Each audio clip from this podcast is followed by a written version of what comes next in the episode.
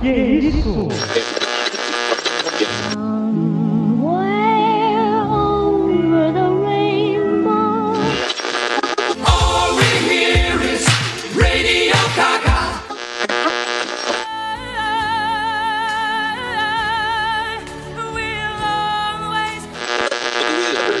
Singing in the rain, just singing in the rain. Oráculo. Oráculo. Oráculo. Oráculo. Oráculo. Oráculo. Oráculo. Oráculo. Oráculo. Oráculo. Oráculo. Oráculo. Você está ouvindo Oráculo Podcast.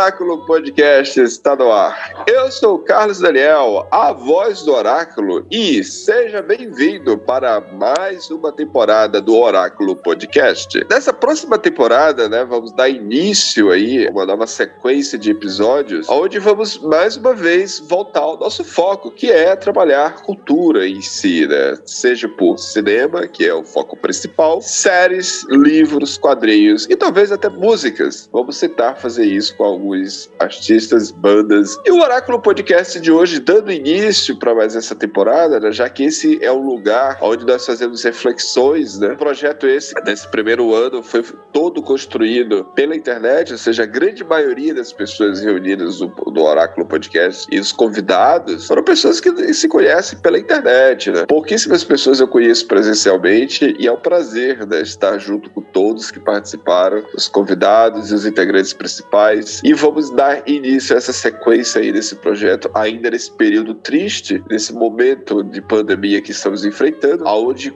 precisamos continuar atento às medidas de segurança de saúde, usar máscara, proteção, se vacinar, torcer aí para que a gente possa voltar aos poucos à nossa grande paixão, que é ir ao cinema. Uma vez que uh, todos que participaram aqui, a grande maioria, principalmente, posso afirmar, somos todos apaixonados por cinema, estamos fora das salas do cinema, já vai fazer praticamente dois anos, que é muito triste. Mas tudo bem, vamos só acalmar, seguir em frente. E nesse episódio de hoje, né, vamos falar sobre o filme A Cruzada, filme esse de 2005 do Ridley Scott. E eu tenho comigo a conversa principal hoje é com o único integrante, que é o César de Oliveira, o profeta do oráculo. E vamos aí conversar sobre esse filme. Filme esse que tem uma pegada mais histórica, porém, nosso profeta vai tentar aqui colocar aqui algumas informações é, com informações contemporâneas, é, fazendo paralelo histórico tanto ao, ao registro cinematográfico feito pelo,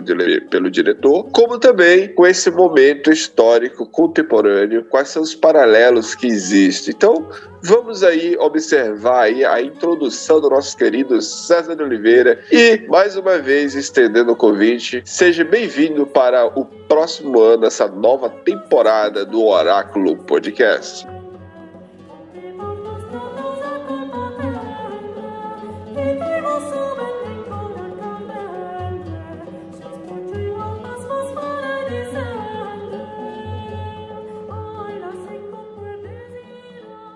Tudo bem, pessoal? Hoje vamos falar do filme A Cruzada. Como o Carlos mesmo disse, vamos numa perspectiva hoje histórica. Para pensar o filme, eu separei um pequeno material aqui pra gente pensar o ano de 2005. É, eu, eu, estabeleci alguma, alguns fatos um pouquinho antes, até chegar ao filme, para entender a importância da Cruzada. Antes da gente começar, o nosso foco é falar sobre a obra, juntamente com a obra, deixar claro que existe uma licença poética da, da direção, ou seja, estão usando figuras históricas reais, né? É, e um cenário histórico real. Ainda assim, o diretor ele também ele modificou algumas coisas. Ele deu uma romantizada. Então, nós não vamos abordar 100% é, os dois lados, né? Vamos focar em qual? Para ouvir você que está nos ouvindo possa entender qual vai ser o nosso o nosso meio aqui. A gente vai focar, César, na história real ou exclusivamente no filme? Então, Carlos, veremos alguns aspectos reais que realmente ocorreram na, nessa cruzada, que aí é um ponto importante que a gente vai discutir o nome do filme, e aí vocês vão entender melhor. E ao mesmo tempo, é, situar o filme dentro do contexto de 2005. Qual a importância desse filme de 2005 pra gente que tá agora em 2020? A gente vai fazer essa ligação. Então essa vai ser a nossa sacada, né? Não, é, vamos é, utilizar como base, né, como um fundo né, histórico, o que aconteceu lá entre os séculos 11 ao século 14, que é o tema principal. Vamos utilizar o pano de fundo do filme, que foi feito no ano de 2005, e o que estava acontecendo politicamente no mundo nesse período. Isso, isso mesmo. Tanto que eu vou começar a partir de algumas datas. Depois eu vou falar uhum. de alguns filmes que trabalharam essa questão do muçulmano. E posteriormente a gente entra no conflito, que vai ser a segunda parte. A terceira parte vai ser a, o caminho do peregrino, que a gente vai focar bem mais no filme. E fechar com uma conclusão que o diretor trouxe pra gente de interessante nesse filme. É mais ou menos isso. Interessante. O que estava acontecendo politicamente naquele período? Então vamos lá. Pra gente pensar a questão do muçulmano, o muçulmano e o cristão, né? Conjuntamente, de 2000, precisamente 7 de maio, março, a Igreja Católica, o Papa João Paulo II, apresenta ao mundo os erros cometidos pela Igreja Católica na sua história. E ele aponta coisas importantes: erros da Igreja, a Inquisição, as Cruzadas, o desrespeito com as outras religiões e outras culturas e as hostilidades com o povo judeu. Isso em 2000, certo? No final desse ano, 13 de dezembro, temos a eleição de quem? George Bush, conservador, republicano nos Estados Unidos. Ele vai tomar posse em janeiro, em 2001. Nesse ano 2001, alguns fatos também são extremamente importantes para entender essa questão dos muçulmanos. Em fevereiro, você tem a destruição das estátuas de, do Buda pelo Talibã no Afeganistão. Você tem a subida ao poder de Ariel Sharon, Israel, em março. Nesse, uhum. nesse mesmo ano, você tem o,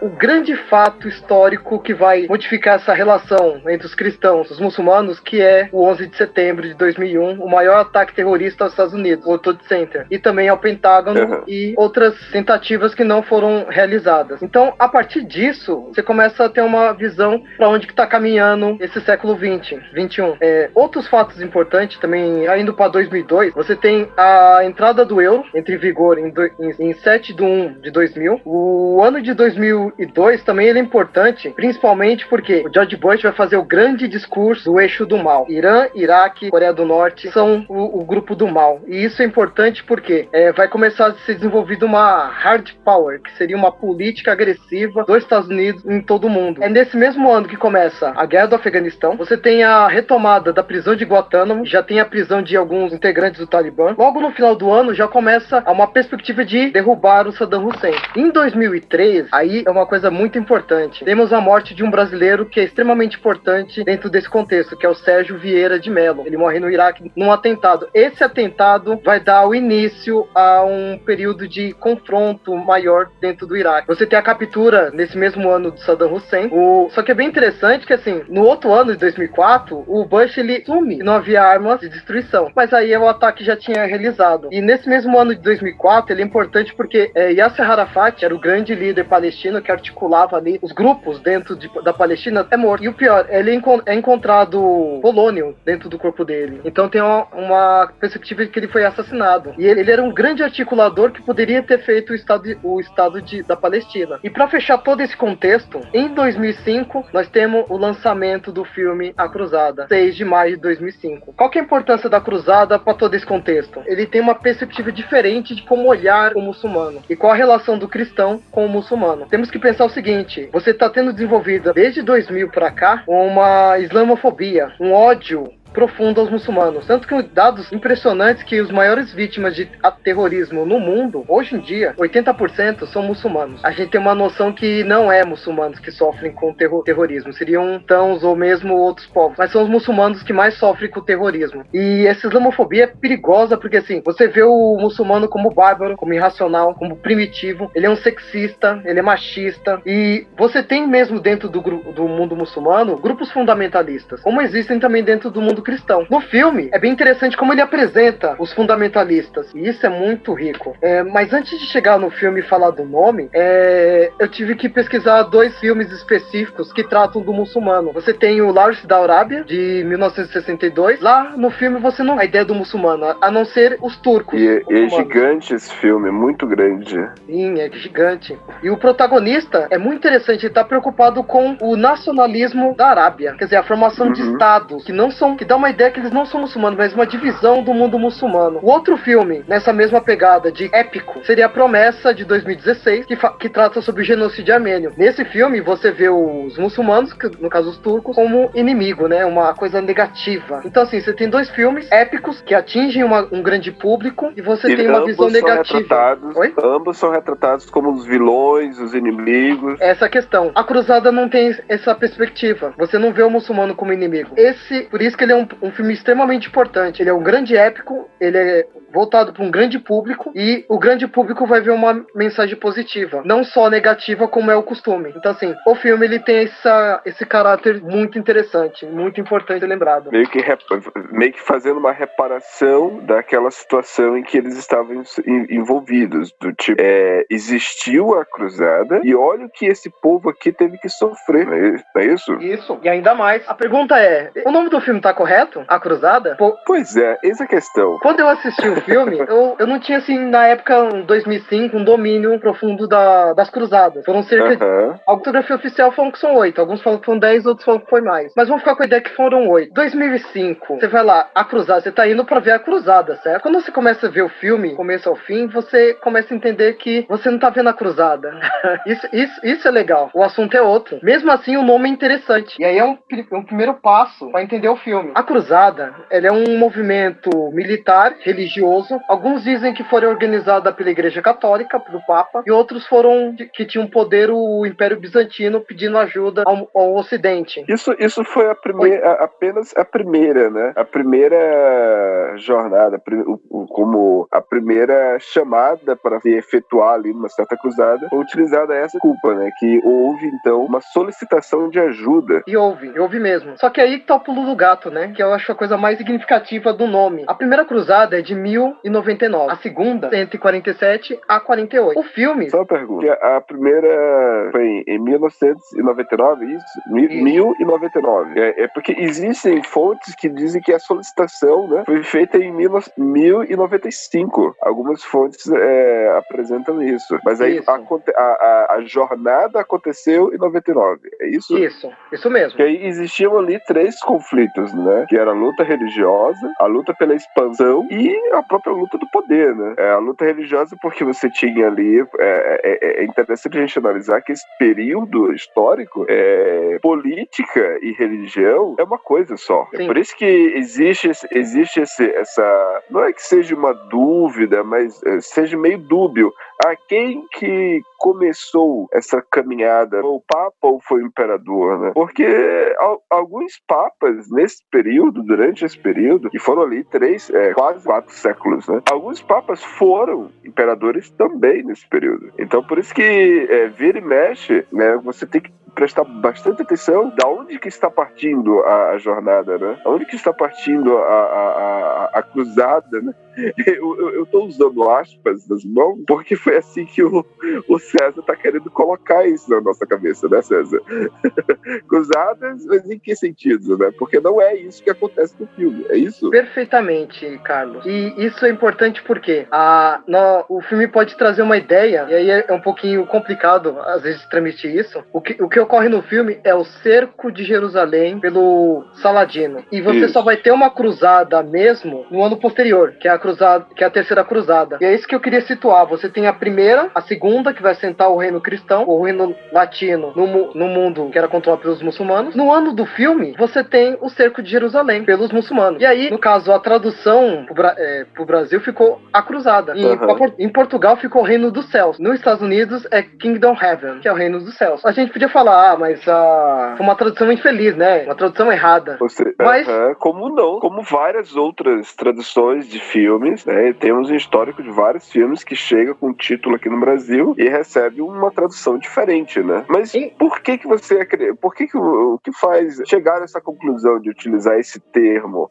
A cruzada para essa obra. Então, tem duas ideias que eu acho muito interessantes. Uma de apresentar a cruzada pelo olhar do muçulmano, que é uma coisa que a gente não trabalha. Aham. E a outra, que o público brasileiro tem uma noção melhor do que seria a cruzada do que o reino dos céus. Que, por sinal, eu coloquei aqui, lembra muito a passagem da Bíblia, Lucas 17, é, versículo 20 e 21. O reino de Deus está no meio de vós. Aham. Eu acho que é essa ideia que o filme quer passar. O reino de Deus, que é um- o reino da consciência, uma coisa interior, ao mesmo tempo geográfica. Essa ideia caberia melhor ao filme do que a cruzada. Só que assim, apesar de num primeiro momento você ver "Ah, a tradução tá errada, não, a tradução também joga uma- um olhar bem interessante que é a cruzada do ponto de vista muçulmano. Ou um olhar melhor para o muçulmano. Eu vou pegar uma outra ideia, uma terceira ideia do, da- do nome do filme, que seria Aham. o caminho do peregrino. Aí o filme ficaria melhor. A cruzada, o caminho do peregrino. Porque a cruzada, é, mesmo que não tenha ocorrido as grandes cruzadas nesses, nesse ano, era comum ter viagens de cristãos, depois que foi conquistado o reino de Jerusalém, a ida de muitos cristãos para Jerusalém. E é o que acontece E no lá- filme.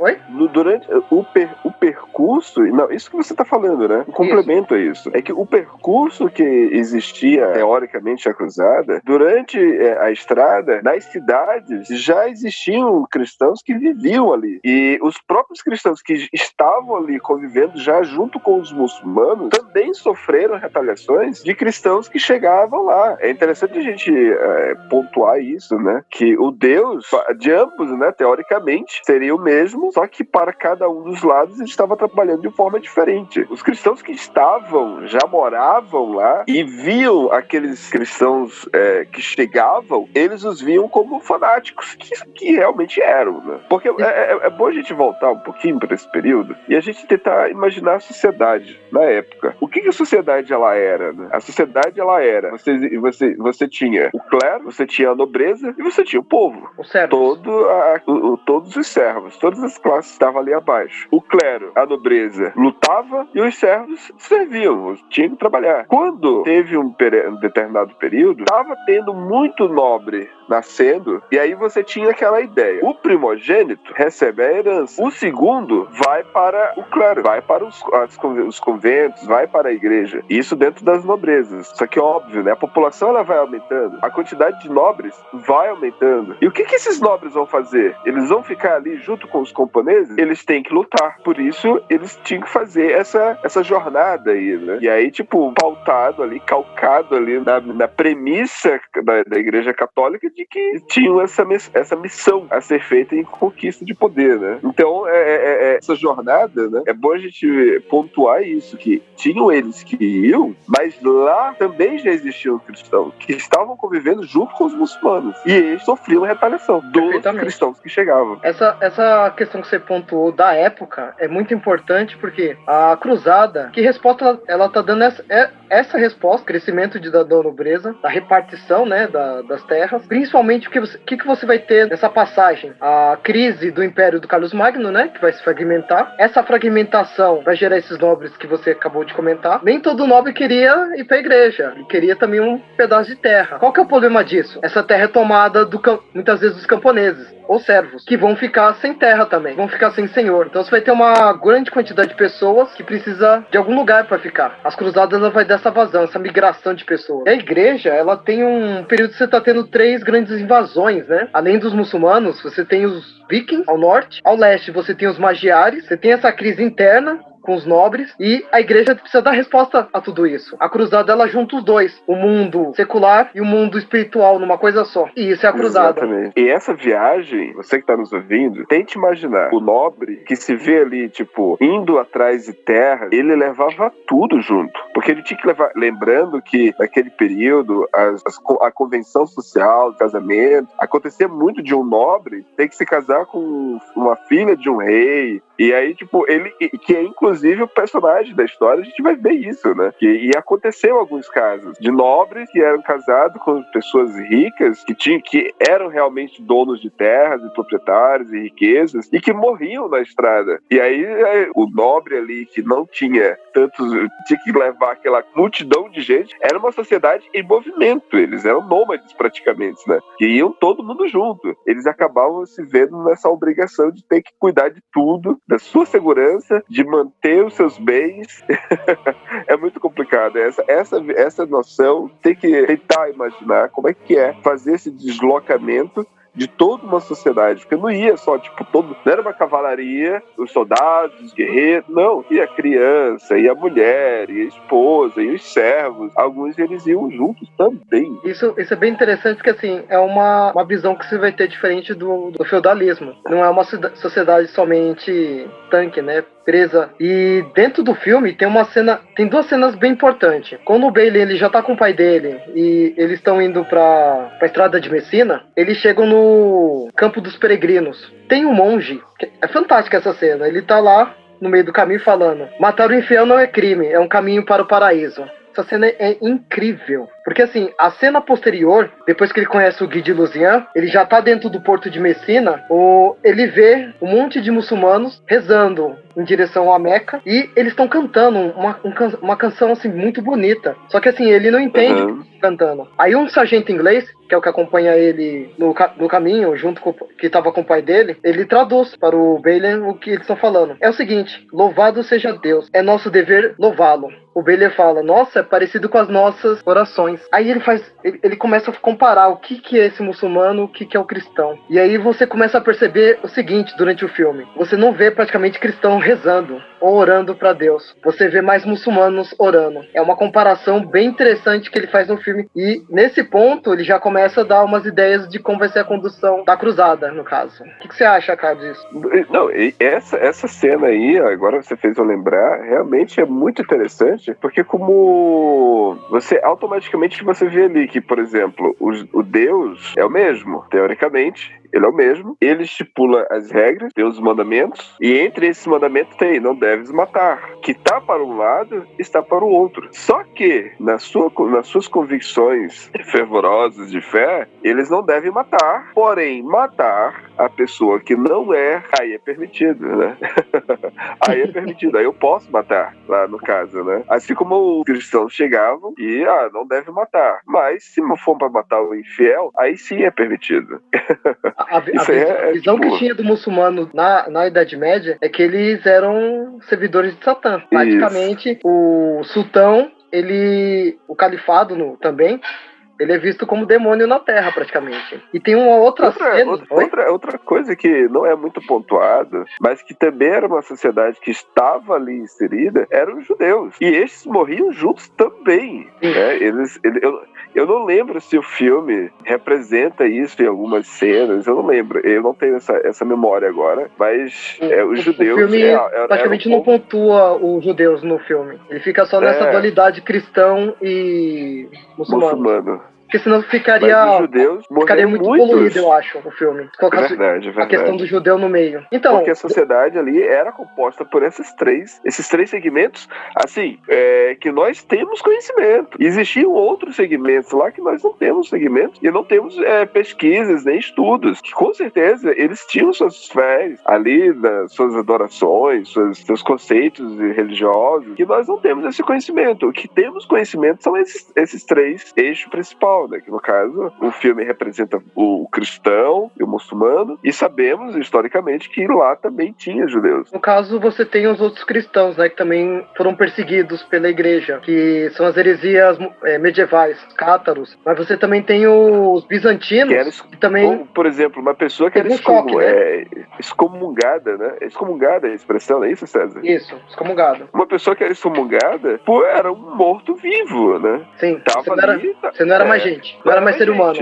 Né? Era mais ser humano, tava ali. Mas, né, ele não tinha respeito, eles não tinham, o cristão não tinha mais consideração por um desses, né? E qualquer coisa era motivo para excomungar um cristão, né? Então, foi um período muito cruel, né? Sim, totalmente. E essa crueldade, ela tá organizada e, posso dizermos que o perfil do personagem Renato Chatillon. Principalmente, uma cena que eu acho fantástica no filme é quando ele vai, é, vai matar a irmã do Saladino. Mas antes de matar, um pouquinho antes, ele fala: Eu sou o que sou, alguém tem que ser. Ele defende essa ideia que o, os templários, no caso, os cristãos, ao defender a fé, tem que matar a pessoa. E assim, uhum. o filme também faz uma jogada de comportamentos violentos, assim, do lado muçulmano, um, que, um personagem que é um pouco hostilizado, assim. Você tem até uma a versão que é o Mulan, que é um líder muçulmano, que tá junto com o Saladino e o Nasir, que ele quer porque quer conquistar Jerusalém. Então, mas ele não chega assim o nível de agressividade e de perversidade cruel como Renato Chetillon, que é o grande vilão do filme. E ele que leva o Guy de Lusignan, né, a matar muitos muçulmanos.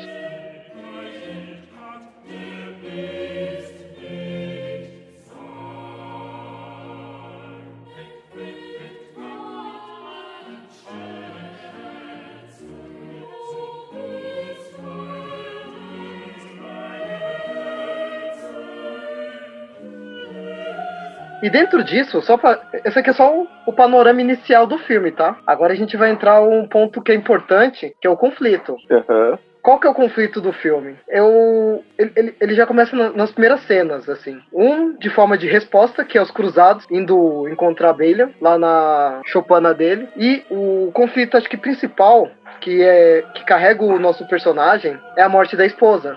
A esposa se, se, se mata por causa do filho que nem aparece no filme, né? E esse suicídio é o grande conflito do filme. E aqui, por isso que eu, eu compreendo o filme como a, o caminho do peregrino. Porque o Balin, ele vai fazer tu, todas as suas ações, ele vai nos ensinar vários conceitos dentro da cristandade, do mundo muçulmano, por causa da morte da esposa. E é bem interessante que você pode ver como uma metáfora, né? Que o, o próprio mundo cristão está se matando, né? Mas. Exatamente. Eu não, eu não coloco somente como um conflito, né? Esse, esse, é um esse é conflito maior, eu coloco mais cinco. E os cinco são mortes. Você tem a morte do filho, a morte da esposa, a morte do padre confessor, que é a morte da religião, e, e, consequentemente a morte da fé dele, quando ele mata o padre, e posteriormente o quinto, quando o pai dele morre. E aí, o quinto, a quinta morte, vai fazer com que ele realmente assuma o papel do pai e vá pra cruzada. Cinco separações pesadas inicia o filme. Tô, eu tô relembrando aqui essas pontuações e eu, eu até mesmo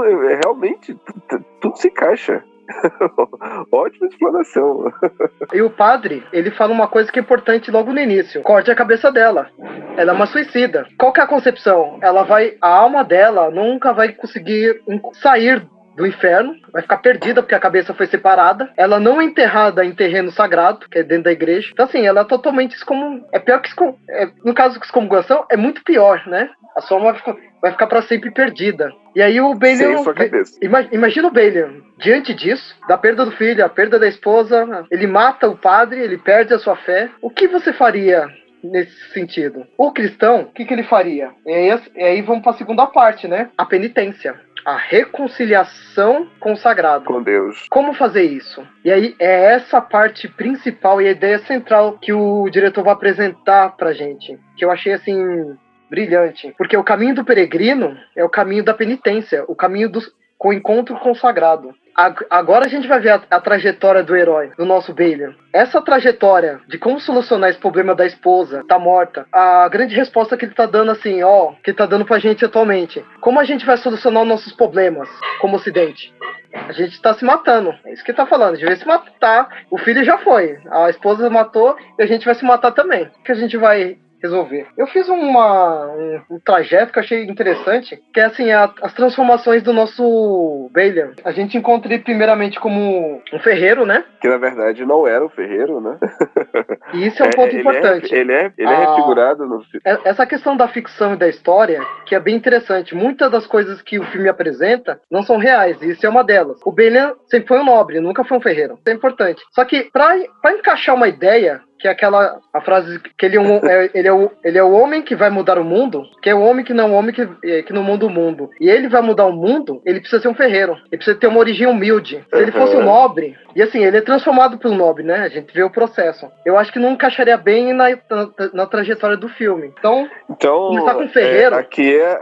Esse é, é, uma, é uma licença poética que faz todo sentido para a trama ali do diretor, né? O Ridley Scott ali, que a mensagem que o filme quer passar é essa, né? Porque é, se ele fosse seguir a história normal, é, é normal, né? Mas a, a história positiva é que nós temos registrada, né? A, a história positivista que nós temos registrada é que, sendo um nobre, ele não teria ali é, digamos que, nobreza, honra para poder executar essa missão. Isso. Agora, vindo ele de baixo, aí sim muda, é, seria diferente, né? Então, essa é a primeira licença poética. A primeira não, é uma das licenças das... poéticas do diretor. Eu, eu, acho que a segunda, quando ele, quando ele mata o padre e vai procurar o, o, o pai dele, e o pai dele fala: Vamos treinar um pouco como você luta de espada. E aí você encontra dois personagens que, assim, eles não deviam estar ali, mas estão. Porque o diretor quis colocar eles. É, porra. Que é o alemão, que vai ajudar ele. E tem um negro junto com os cruzados, que tem origem moura. Praticamente ele deve ser um marroquino ou um tunísio. O, é interessante assim, depois que tem um conflito junto com os soldados do, do bispo, você vê o, o cavaleiro hospitaleiro. É ele que vai a, ah, fechar os olhos do branco, que tá morto, que levou uma flechada, né? Várias flechadas ali. Aliás, ele luta com uma flecha na garganta. E, o, e, e do lado dele tem um negro, já cores fechadas. E coloca o rosto dos dois junto. Dá pra, ali dá pra ter ideia que o diretor tá, tá querendo transmitir. A questão da igualdade. Vários grupos morre, eh, lutando e morrendo junto. E ensinando pra gente a ideia da igualdade. É uma é um discurso que o diretor usa. E eu achei isso muito bacana. É, uma, é, é, um ponto, é um ponto positivo do filme, né? Então, a gente.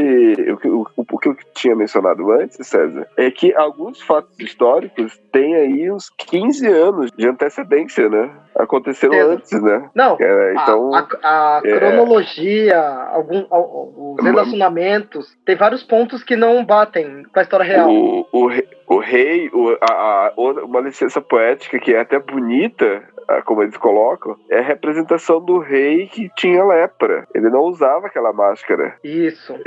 Ele tinha lepra, mas máscara, usava. E era um pouco mais novo. É isso. Ele era mais jovem e a máscara ali era apenas um artefato que ficaria mais. Eu diria até que mais. É, além de diferente, né? Mais bonito.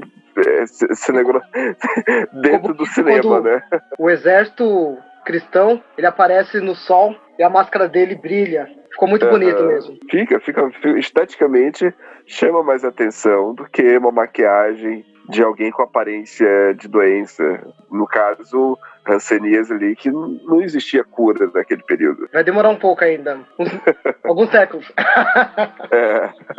um, outro ponto que eu acho fantástico também é quando o Baylor ele se transforma em cavaleiro. E aí você tem um dos poucos filmes mostrando o processo da homenagem, o juramento de um cavaleiro. E aqui tem algumas ideias que é interessante, que faz parte de algumas mensagens que o diretor quer passar. A primeira é: Encare a face dos seus inimigos. Você pode perguntar que inimigo ele tá falando. Logo vem na mente os muçulmanos. Mas será que ele, uhum. é isso que ele vai transmitir? É, seja honrado para que Deus possa amá-lo. O Bailey vai ser um dos cavaleiros mais honestos dentro do processo. A gente vai ver momentos que ele vai apontar essa questão da honestidade. Fala a verdade para que Deus possa amá-lo. Essa parte é legal porque, assim, a parte da consciência humana, né? Da consci... a natureza humana, ligada à questão da solidariedade humana em falar a verdade. Porque na sequência ele fala, proteja os indefesos, que é um dos papéis do cavaleiro, mas também é uma das posturas que o cristão tem que ter, ajudar o próximo. Então, assim, a, o juramento é muito interessante. E depois do juramento, a, ele, ele, ele segue né, o caminho que a gente falou, o caminho do peregrino. Ponto que é bem legal do filme, que é a questão do, da viagem. Que ele acaba virando um náufrago, né? O barco afunda, ele só vemos ele como sobrevivente. Uhum. Daí tem uma, uma ideia interessante do filme, que ele é, um, ele é um cara abençoado, mas ele não consegue ver isso, né? Já que ele perdeu a fé. E posteriormente ele vai ter o choque, é o a luta, né, com, a luta, né, com... com, com o muçulmano, um grande cavaleiro no caso. E aí que a gente vai encontrar aquilo que seria o inimigo, né, o, E, e, os dois acaba, acaba, acaba gerando uma amizade. Isso, isso, isso é muito interessante, né? Porque assim, qual que é a concepção que se tem de um muçulmano, né? Um cara bruto, rude, não tem conhecimento, não tem postura. Não é o que você vê ali, né? Você vê um cavaleiro muito refinado. Isso já destoa. Outra parte importante do nosso do Wayland é quando ele vai. É, ele, ele, o diretor tenta enfatizar um pouco mais a perda da fé dele, né? Que ele vai pro sepulcro, por, ele vai tentar entender por que, que ele perdeu a fé, né? Se, se aquele espaço ali específico ele consegue salvar a esposa, né? Porque é, é essa mensagem, né?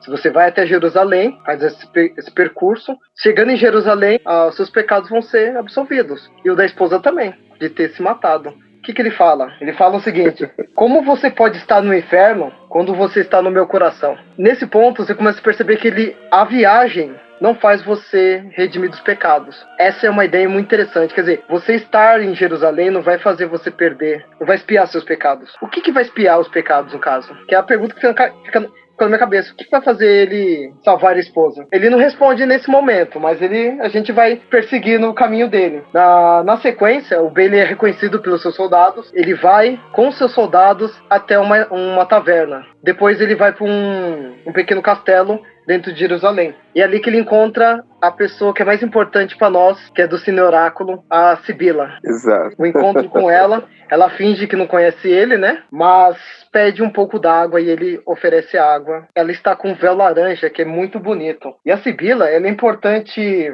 para o filme e para o nosso Cine Oráculo, que eu vou deixar para o final para vocês verem por que, que ela é importante. Ah, na sequência, ele encontra novamente o cavaleiro hospitaleiro. Ele não tem nome, é, é esse nome mesmo, é Cavaleiro Hospitaleiro.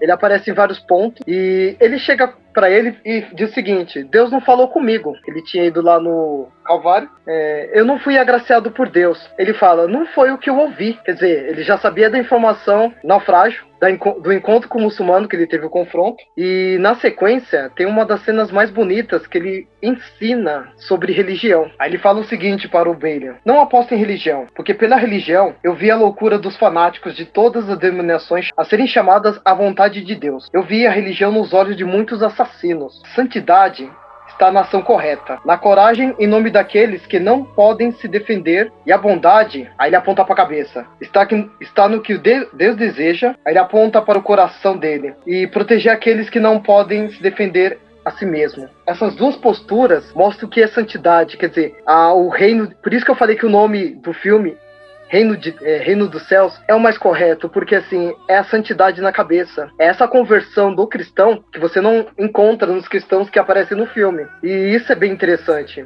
É muito significativo. Outro, outro momento legal também que mostra essa comparação, ele, ele sempre vai enfatizando essa questão do cristão, né? Principalmente na postura dos templários, que é os enforcamentos de templários, né? Você tem vários enforcamentos. Até ele encontrar o encontro com o rei. Baduíno quarto. Tem uma fala dele que eu acho muito legal, que é a seguinte, que aí explica bem essa ideia do reino, reino dos céus. Um rei pode induzir um homem, um pai pode assumir um filho, mas o homem também pode mover-se e só então ele realmente começa o seu próprio jogo. Lembre-se que independente da forma como forem jogados, ou por quem, a sua alma pertence apenas a você. Mesmo que aqueles que te induziram a jogar sejam reis ou homens de poder. Quando você estiver diante de Deus, você não pode dizer, mas foi diante de outros a fazer assim? Ou a virtude não era conveniente no momento? Isso não será suficiente. Lembre-se disso. É esse momento, por exemplo, é ele, ele tá colocando, ó, a responsabilidade das suas ações é sua. Todo cristão tem que ser assim. Aí tem aquilo que você falou dos judeus, né, que eu lembrei agora, a banalidade do mal, né? O mal se tornou assim, a violência se tornou tão banal que você às vezes segue ordem sem questionar. E ele fala, ó, o cristão ele tem que ter controle da sua alma. É essa conversão. E isso é muito significativo. E assim, seria interessante que assim, é, ter controle da sua própria responsa da sua responsabilidade, da sua alma, é um pré-requisito para você ir pro reino de Deus. E isso normalmente não é ensinado.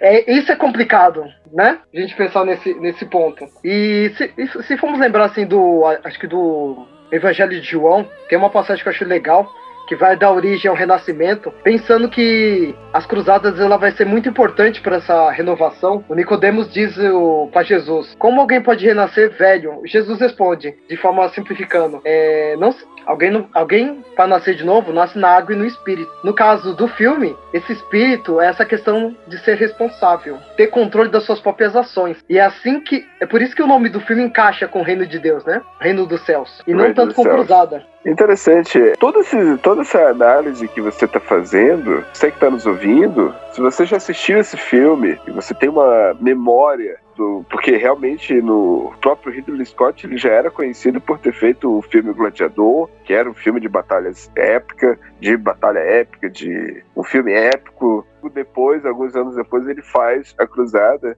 então, pegando alguns atores que estavam ali em alta, o próprio Liam Neeson faz parte do elenco do filme.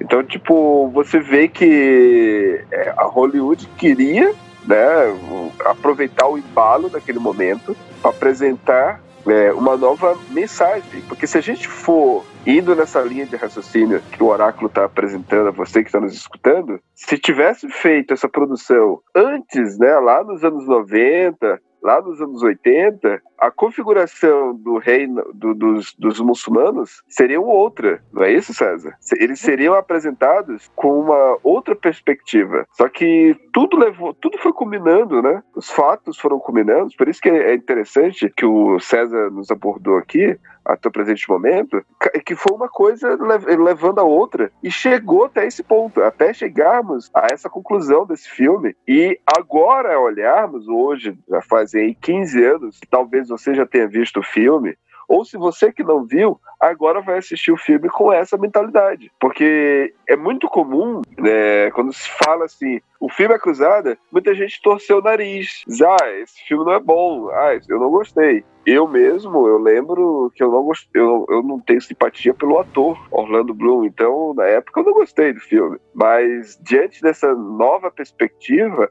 a, a visão aqui é que a gente possa ter uma nova reparação da histórica, né? É olhar novamente com outros olhos, não é isso, César? Isso mesmo. Porque esses pontos é importante, porque assim, o, você falou do Gladiador, eu lembrei também do Robin Hood. Ele fez também do Robin Sim. Hood. E nos dois, se você reparar, ele faz uma crítica aos líderes políticos, né? Um esse último. Cômodos, né? Autoritário. Último, uh -huh. Esse último filme do Robin Hood foi, foi o Ridley Scott que fez? É aquele com. Aquele que é com. O, o, Russell Crowe. Russell Crowe. Isso. Ah, tá, tá, porque, tá, Porque assim, saiu um outro Robin Hood depois. É, Mas esse com o Russell Crowe é bem legal. O do Russell Crowe é bom, esse eu assisti também. E o A Cruzada, o... ele tá no meio, entre esses dois filmes. Porque o Robin Hood é 2010, o Gladiador é 2000 Isso. e esse é 2005. Exatamente. E o mesmo diretor. O mesmo diretor. O, quando eu falo que ele faz uma crítica ao, aos líderes, no caso, quando ele, o Bailey ele se, transforma, ele se transforma em, em, traidor numa parte do filme, né? Quando ele não, ele resolve não casar com a Sibila. E o Guy de Luzian assume o trono, né? E tem uma frase da Sibila que ele não responde, mas é bem interessante, que ela fala para ele que haverá um dia em que você desejará fazer um pouco de mal para alcançar um bem, um bem maior. Mas quem tem essa consciência, o reino da consciência, né, o reino dos céus, não pode fazer mal. É uma coisa, é, é, é, um valor assim coletivo, um desejo coletivo, né? Não que seja uma coisa prática que as pessoas façam no seu dia a dia, mas sim um desejo coletivo, né? O, uma pessoa simples, né? No caso, o Bailey, no caso. Porque assim, mesmo ele se transformado em cavaleiro, ele ainda é um ferreiro, né? E uma outra parte que é importante. E, isso, isso dialoga muito com a sociedade atual, né? Que é essa, essa menção que você faz aí. Que hoje em dia, por mais que uma pessoa ela ascenda é, economicamente na sociedade, ela saia de um, de, um, de, um, de uma classe e ela ascenda a outra classe, ela passa a ter riquezas e se, eh, passa a ter acesso a novas fontes. Um exemplo bem prático aqui: o jogador de futebol, né? Sim. O jogador de futebol vem lá, vem lá da favela, mas aí ele começa a ganhar muito dinheiro e ele vai passar a, a, a frequentar lugares que ele não frequentava antes. Mas ele não se torna um, um rico, ele se torna um pobre que ascendeu economicamente, né? Um pobre com tipo, dinheiro. É, é, um pobre com dinheiro, né? Então, a, aqui a ascensão, no caso, no caso, depois que ele passa esse processo de traidor, né, ele tentam matar ele, ele se torna novamente um cavaleiro. Depois que o exército do Gui vai, vai ser totalmente destruído, né, pelo Saladino. E aí, estamos quase na parte final do, desse filme, porque assim, é, quando ele se transforma em cavaleiro de novo, ele que vai defender a cidade, algumas exigências para ele, que é bem interessante quando ele tem que defender a cidade, né? Os outros fogem, né? Uma parte é morta e vem um exército gigante e ele tem que dar conta. É, essa parte é bem interessante porque na história real, o, o Raimundo e o Gui, que, que no filme é o, Tire, é o, Tire, o, Tiberius lá e o Balian, eles também estavam dentro do exército do de Luzian, quando eles foram lutar contra o Saladino. É que os dois conseguiram sair. No filme mostra que eles não foram, né? Mas aí a questão do, da, da, da, dramaticidade do, do filme, né? Seria mais interessante eles não terem ido, né? Separado do confronto. Uhum. Mas enfim, a, essa parte do. Quando ele, quando ele se torna cavaleiro, uma fala que eu acho bem importante, que ele fala o seguinte: ele fala para toda a população, né? Defendemos essa cidade não para proteger essas pedras, mas as pessoas que vivem dentro dessas paredes. Que o reino de Deus está dentro da troca com o outro eu consigo ver o outro e estar nessa mudança da consciência e não no espaço, né, em conquistar aquela cidade. Aí já vemos um, o Baylor, ele já teve toda uma transformação, né, quando ele vai defender a cidade. Dentro desse ponto, depois que ele entrega a cidade para o Saladino, tem um, uma cena que é bem interessante, que a câmera lá olha de cima que você vê quando o exército de Saladino tentou invadir os muros de Jerusalém. E você vê uma mancha de sangue, né? Até desconfortável ver aquela matança gigante. E o nesse ponto, quando ele vai falar com, com o Saladino, logo a, a frase final, ele, o, ele pergunta, né, pro Saladino, quanto que vale, né, Jerusalém? E Saladino diz, nada. Depois ele volta, levanta os pulsos e fala, tudo. Essa interpretação é muito interessante, porque ele diz que é, um, é, é uma convenção, né? Tá, tá ali bem claro, é uma convenção social que é Jerusalém. E o Saladino eu acho incrível, porque assim, depois você tem uma outra cena em que o Saladino entra dentro da, do castelo, passa ele andando, passa os pés dele, a cena começa a mudar de cor, avermelhada, podemos até pensar no sangue de Cristo. Saladino pega a cruz, levanta e coloca pé de um altar. E ela fica com uma cor amarelada assim e mostra que o muçulmano ele é uma pessoa é, que respeita, né? Respeita as outras religiões. É uma mensagem que ele mostra no filme. Ao mesmo tempo que você tem pensando no ponto de vista atual, é, fundamentalistas, você tem muçulmanos também muito bons. E precisamos repensar, né, como que a gente vê o muçulmano, né? Porque se ele respeita o cristão, o cristão também deve respeitar o muçulmano e não ter essa, vi essa visão negativa. Para fechar o filme, que eu acho bem legal, quando ele volta, né, pra, pra choupana dele, você vê aquelas casinhas simples, né? Surge lá o, o rei, estamos procurando Balen. E ele fala, eu sou o ferreiro.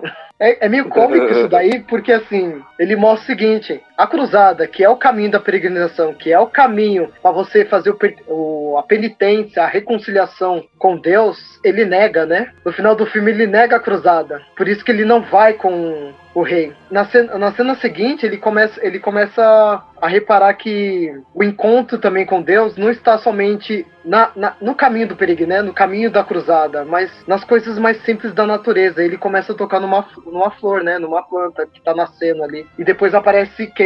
Outro ponto importante, a Sibila. E aí vamos para as conclusões do diretor. Que ele que, que ele mostra pra gente? Que o pensamento cristão ele precisa se renovar. A sua penitência, o seu encontro com Deus, ele passa por reconhecer o muçulmano. E essa questão da alteridade eu achei fantástico. Ele só conseguiu espiar os seus pecados quando ele se encontrou com o próximo. Quem que é o próximo? O próximo é o muçulmano, não é o cristão. Várias passagens de Cristo ele fala, temos que perdoar os nossos inimigos. O próximo, o próximo é o, é o no caso, os dois personagens que ficam claros, o, o Imadin e o Saladino. O Yamadin é aquele que estabelece uma amizade, né, com o Baylor. Quer dizer, a amizade é um ponto importante para você recuperar a sua fé. Tanto que ele fala, né, a sua nobreza será conhecida entre seus inimigos antes mesmo de conhecê-lo.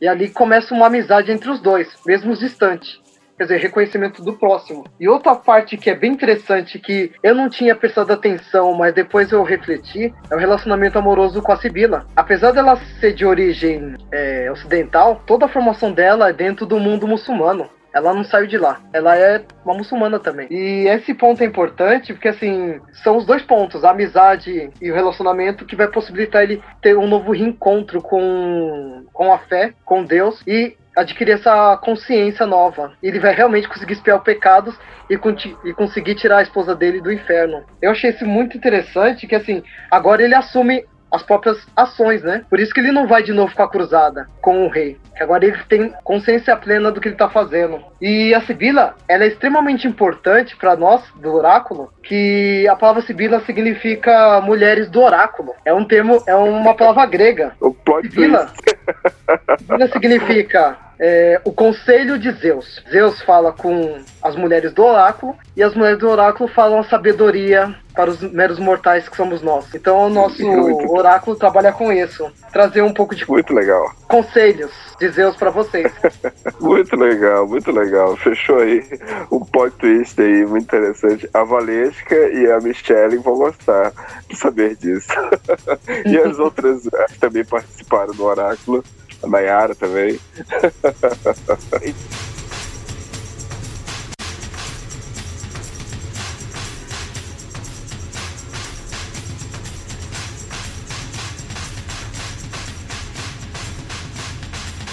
Então, podemos, vendo essa crítica toda, César, que o diretor consegue explanar de uma forma muito bem, podemos fechar agora com as nossas conclusões, tipo, nos dias atuais. O que que é essa, é, essa tomada religiosa, não só cristã, não só é, por parte da Igreja Católica, mas pelo mov movimento conservador que por mais que não existe essa cruzada né, física, né, não existe essa, essa cruzada física, mas essa luta pelo poder né, da, da religião, como é que a gente vê isso nos dias atuais? Como é que você vê Existe esse paralelo? E aí que é a coisa mais complexa eu costumo dizer que é linda de se entender. O espírito cruzadista, ele é um espírito que ele não vai parar ali nas oito cruzadas. O nascimento do Brasil, a sua invenção, ou seu surgimento, está dentro do espírito da cruzada também. O surgimento do mundo contemporâneo, como a gente conhece, ele surge pelo espírito cruzadista, porque o Henrique Vasco da Gama e outros grandes navegadores que vão iniciar essa grande expansão marítima no século XV, XVI, eles eram de ordens de cruzados. Eles, ordem de Cristo, né? Eles pertenciam a esse uhum. espírito cruzadista. E esse espírito cruzadista é, é importante entender porque, assim, se num momento esse espírito entendia o muçulmano, os outros, seriam é, outras é religiões. Esse é o ponto. Como. Né? Não é o uma coisa negativa? É os outros. Oi? Não é os muçulmanos, é os outros, né? Tipo, Sim. quem não é cristão é pagão. Então, e aí. Tipo, é que eu inicio isso, como muçulmano, foi... porque é o seguinte: é, é, é... Você, você tem no século XV uma bula do Papa que vai pregar a perseguição de, de muçulmanos, perseguição de uhum. outras culturas, catequização de outros povos. E essa tarefa, essa grande tarefa, foi dada a Portugal. Perceba o seguinte: esse movimento cruzadista vai fazer surgir o quê? Todo um processo que a gente chama de capitalismo, né? A gente tem essa dificuldade ainda hoje de reconhecer, aceitar o outro. Aceitar o outro significa, assim, respeitar o outro para o crescimento pessoal. E é, é o que a gente não vê nesse movimento conservador e nessa perseguição aos muçulmanos hoje também. E temos que lembrar, por exemplo, que nós negros aqui no Brasil somos descendentes de muçulmanos também. Muitos muçulmanos que vieram para o Brasil eram negros. E essa parte a gente foi apagada da nossa história, que os muçulmanos estavam aqui. Sobrou resquícios, de vez em quando as pessoas lembram do, da revolta dos malês, que é a revolta dos muçulmanos. Mas fora isso, os muçulmanos, eles estavam, eles, eles chegaram em todo o território nacional. Nós somos descendentes de muçulmanos também. Fomos perseguidos dentro desse espírito cruzadista. Temos que lembrar também que os portugueses conviveram com os muçulmanos por, por muitos anos, até eles expulsarem os muçulmanos das terras deles. Mas você tinha a convivência de judeus, muçulmanos e portugueses durante séculos séculos junto. No momento que começou esse processo de espírito cruzadista, muçulmanos e os judeus começam a ser expulsos. E aí começa todo um processo totalmente cruel. E aí quando você tem em 2000, como eu falei no início, a, a igreja reconhece os seus erros, né? Então assim, nós cristãos tem que começar a avaliar a nossa postura mundialmente, né? E é bem interessante isso, porque assim, quando você vê as políticas desses estados de perseguição, né, de expulsão, de extradição, de deportação, a questão dos ilegais, é, não existe ilegal, né? É não documentado, não existe a pessoa entrou ilegal no país, não existe isso, é não documentado. Mesmo assim, a gente trata a, o estrangeiro como questão de polícia, né? Código penal e não crime administrativo. Então, assim, a gente tem que refletir mais sobre o problemas, esses problemas que estão dentro desse processo que esse filme traz pra gente a cruzada, né? Você consegue refletir um pouco sobre isso. Muito então... interessante. E, e aí, tipo, olha só como uma, é, um, é um paralelo, né? Essa aula maravilhosa, César, que você está nos apresentando para quem está tá escutando, é que você conseguiu interligar, fazer links a vários eventos históricos, vários momentos históricos, tá tudo interligado, né? E, e, a história ela funciona assim, né? Ela não é uma linha, ela não é uma, ela não é re, tipo retilínea, tipo de uma reta. Ela a, a história ela faz esses links e uma coisa vai puxando a outra, e quando a gente vai observar, tudo está interligado. Ficou, ficou muito, muito bem esclarecido esse, essa pincelada que você deu assim de alguns séculos mas que tá tudo conectado. Parabéns pela apresentação que você fez dessa Obrigado. visão desse filme, do Oráculo. É, quem está nos escutando com certeza gostou muito. Agora acho que podemos chegar aqui às nossas conclusões Sim. com relação uh, ao filme, né? E as torres, a avaliação que nós fazemos. É, antes disso, eu gostaria de dizer que nós, o ser, o ser humano, e, e, essa gravação desse podcast está sendo feita num período que nós estamos passando por uma grande mudança e uma reformulação total né, de pensamento, de, de, ser humano, o que, que é o ser humano, o que, que é a, a vida social, o que, que é a valorização do, do indivíduo como um grupo, como sociedade. Realmente, é, vimos que é, reparações históricas como essa essa, né? Que foi, foi o diretor ele teve esse trabalho, ele se deu esse trabalho, né? De tentar reparar é, é, essa visão que era feita dos muçulmanos como sendo os inimigos, os vilões, os malvados que os cristãos tinham que ir lá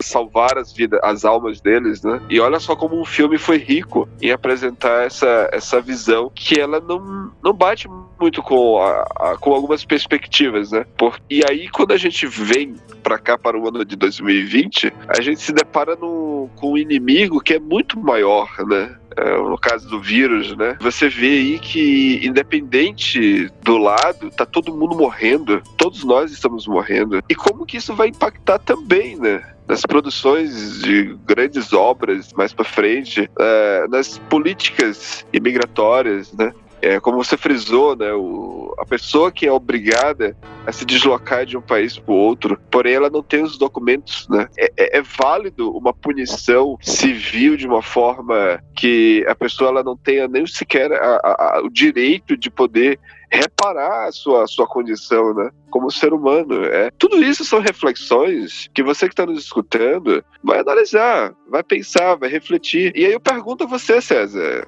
esse filme, quantas torres o Oráculo daria para esse, esse filme? Ele ainda se mantém firme na torre? Costumo dizer um pouco que eu sou suspeito de falar da Cruzada, somente que ela passa uma mensagem que eu acho muito interessante, que é a transforma essa transformação que você acabou de falar, ela se deve a vai ser feita com sacrifícios e grandes desafios, mas que a experiência desse processo que a gente está vivendo hoje, nessa questão do isolamento, da pandemia, mostra que é possível ter um crescimento pessoal diferenciado agora. Sim. E na questão das torres, é cinco torres, porque eu sempre vejo esse filme umas duas, três vezes por ano, desde quando ele estreou. Já perdi que a show, conta de quantas cara, vezes eu assisti esse filme. Eu vou fazer esse exercício também. Eu não, e não é, exercício também. E assim, não é tanto pela questão técnica, às vezes, falhas que você consegue ver no filme, mas é mais pelo poder de dialogar que esse filme traz. É o que me motiva a ver ele várias vezes. E reaprender um pouco, transformar também a minha personalidade e o meu caráter um pouco com esse filme. E aí, uh -huh. por isso que eu dou esse, esse voto. Cinco, cinco torres, né? Cinco torres. Agora, eu, eu, eu, olha, eu vou seguir essa dica. Eu estou agora me colocando com esse comprometimento de assistir esse filme ainda essa semana novamente, porque vale a pena sobretudo com essa perspectiva, com essa visão que você explanou aqui, que a mensagem dela ela é muito maior do que qualquer, tipo, qualquer falha técnica ou não, né? Até é... Orlando Bloom, né? Porque depois você vai ver que ele, enquanto carreira, né? A carreira dele tem uma queda, né? Aham. Porque assim, Exatamente. ele, ele é famoso pelo Legolas, né? Depois ele- você vê ele na Cruzada, mas depois ele meio que Ele desaparece assim, do- dos filmes. Ele foi caindo. Ele foi Mas ele- caindo. Tem Elis- é, Elizabeth Tal, que também é um bom filme com ele. E agora ele voltou com, acho que com uma força no Carnival Hall. É uma boa série. Ele é o protagonista, junto com uma outra, Ah, outra mulher. A, a química dos dois ficou muito boa, assim. E ela é melhor que ele, mas assim, ele, vol ele conseguiu voltar, né? Ao... interessante. Posteriormente Então, a gente pode a- fazer a- até um podcast sobre Carnival Hall, né? Carnival Hall. Vamos, vamos combinar então. então, voltando aqui à nota, eu não consigo, eu não vou, eu não vou ser hipócrita em afirmar você que está me escutando, ou a você, César, que é, por mais que a explanação tenha sido maravilhosa, eu ainda não consigo dar cinco torres para a obra, porque eu daria cinco torres para sua para sua explanação. a, sua, a sua análise, a sua, o seu trabalho que você fez em cima dessa obra vale cinco torres, né? Você, você realmente, quem estiver escutando, vai concordar com isso. E tem a Eva É. Green, né? Lembra dela. Esse Ela é perfeita. é perfeita essa atriz.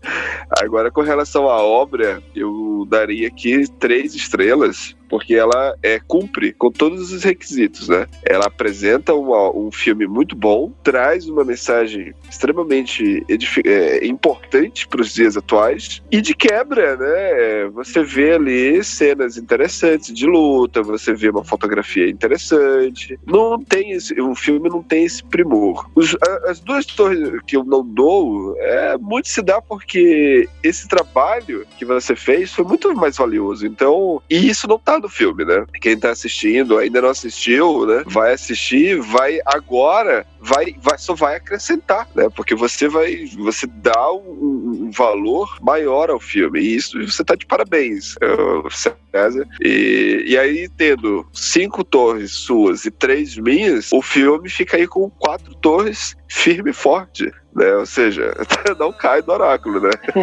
Não cai. Não, se- é o melhor filme, a, a- a melhor avaliação de filmes que já teve até agora, né?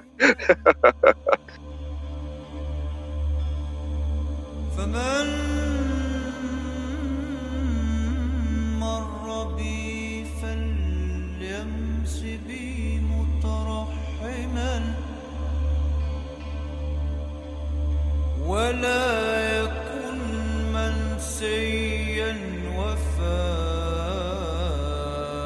الأصادق Sim. Então é isso. Você que está nos ouvindo viu aqui hoje é, uma, avalia- uma análise histórica e cinematográfica da obra A Cruzada. Obviamente, com vários spoilers, porque é um filme de 15 anos atrás. E existem vários registros his- históricos também, né? O historiador, né, sempre trabalha com spoiler o tempo todo, né? Isso, César. E, e aí isso não é um é, isso não é um problema para nem para mim nem para o César. Mas você que está nos ouvindo agora quer ter- quer desligar o podcast, assistir a Cruzada, você vai ter aí um- uma boa diversão, porque você vai ter um, um outro olhar, uma nova perspectiva. E, e é esse o a análise, a conclusão final aqui do oráculo. César, como é que a gente faz para te encontrar, César? A pessoa podem- quer continuar esse quer continuar esse papo contigo em rede social, ela te pro- busca por onde? Podem sempre me encontrar no Cine História, é, no Facebook. Eu sou historiador e geógrafo, no caso. Estou agora desenvolvendo um trabalho mais ligado ao genocídio e o cinema. Posteriormente vai ter um outro podcast sobre esse assunto. Mas é isso. Show de bola. Então, hoje finalizamos aqui mais uma edição do Oráculo. Você que está nos escutando até agora, foi um prazer ter você em nossa companhia. Até a próxima. Até Valeu. a próxima. Valeu.